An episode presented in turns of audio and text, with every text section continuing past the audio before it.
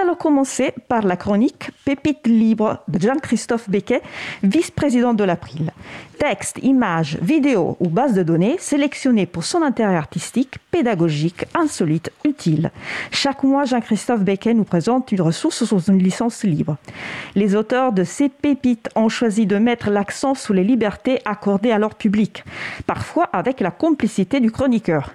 C'est la chronique Pépite libre de Jean-Christophe Becquet, vice-président de l'April, et qui aujourd'hui nous parlera de design libre et de comment il change notre rapport aux objets à travers l'expérience de l'association grenobloise Entropie.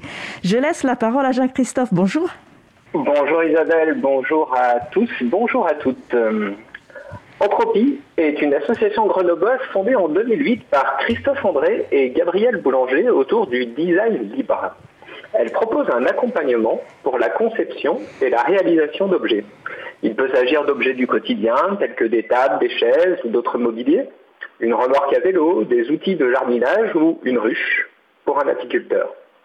Mais aussi d'objets plus techniques, comme Ulog, un four solaire qui atteint une température de 110 degrés, ou encore une mini éolienne dont les pales sont découpées dans des bouteilles en plastique usagées. Chaque réalisation de l'association Entropie s'accompagne de l'édition de notices pédagogiques permettant à chacun de reconstruire, de modifier et même de commercialiser l'objet. Ces notices sont vues par Entropie comme le code source de l'objet. Elles sont disponibles en téléchargement sous licence libre sur le site web de l'association. Au cours d'une riche conférence que l'on peut également retrouver en ligne, Christophe André détaille le contexte et les objectifs de l'association. Il se réfère explicitement au logiciel libre. C'est une volonté de pouvoir se réapproprier nos propres objets dans la dynamique du libre, c'est-à-dire la libre circulation des idées. Les valeurs qui l'animent rejoignent très clairement celles défendues par l'April. Tous les objets que nous développons font l'objet d'une documentation qui est diffusée librement pour que d'autres personnes puissent se l'approprier. Nous faisons le pari de créer d'autres modes de production basés sur l'entraide, la collaboration et la libre circulation des connaissances. Christophe poursuit. Un des points qui me dérange le plus dans le rapport que l'on entretient avec les objets, c'est l'abstraction quasi totale qui le caractérise.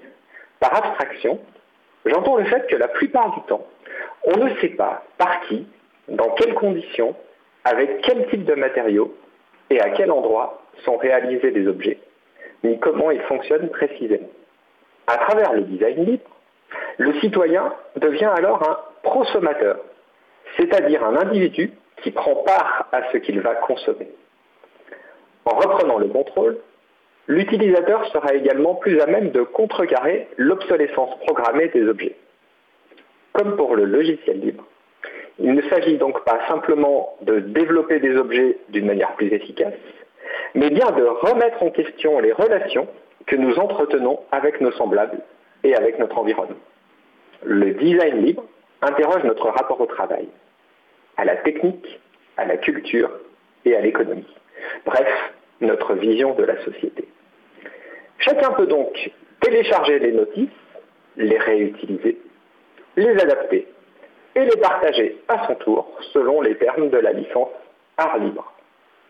Entropie propose aussi des ateliers permettant d'être accompagné dans toutes les étapes de la conception à la réalisation de l'objet.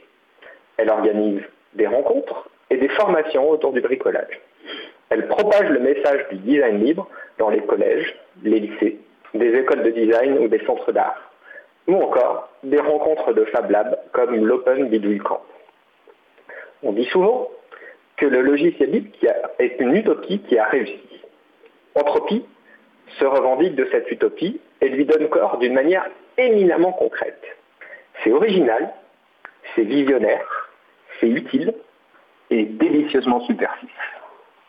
Merci beaucoup, euh, Jean-Christophe. Super intéressant euh, le travail qui fait cette, euh, cette association. Moi-même, je m'interroge à chaque fois sur les objets. Je me dis qu'on se, se pose pas jamais assez de questions sur l'origine, sur qui les fabrique, sur comment sont faits. Donc, vraiment très bienvenue cette, cette chronique. Je te remercie encore. Je te souhaite une très bonne journée et à très bientôt avec la prochaine pépite. Bonne journée également, bonne fin d'édition et au mois prochain.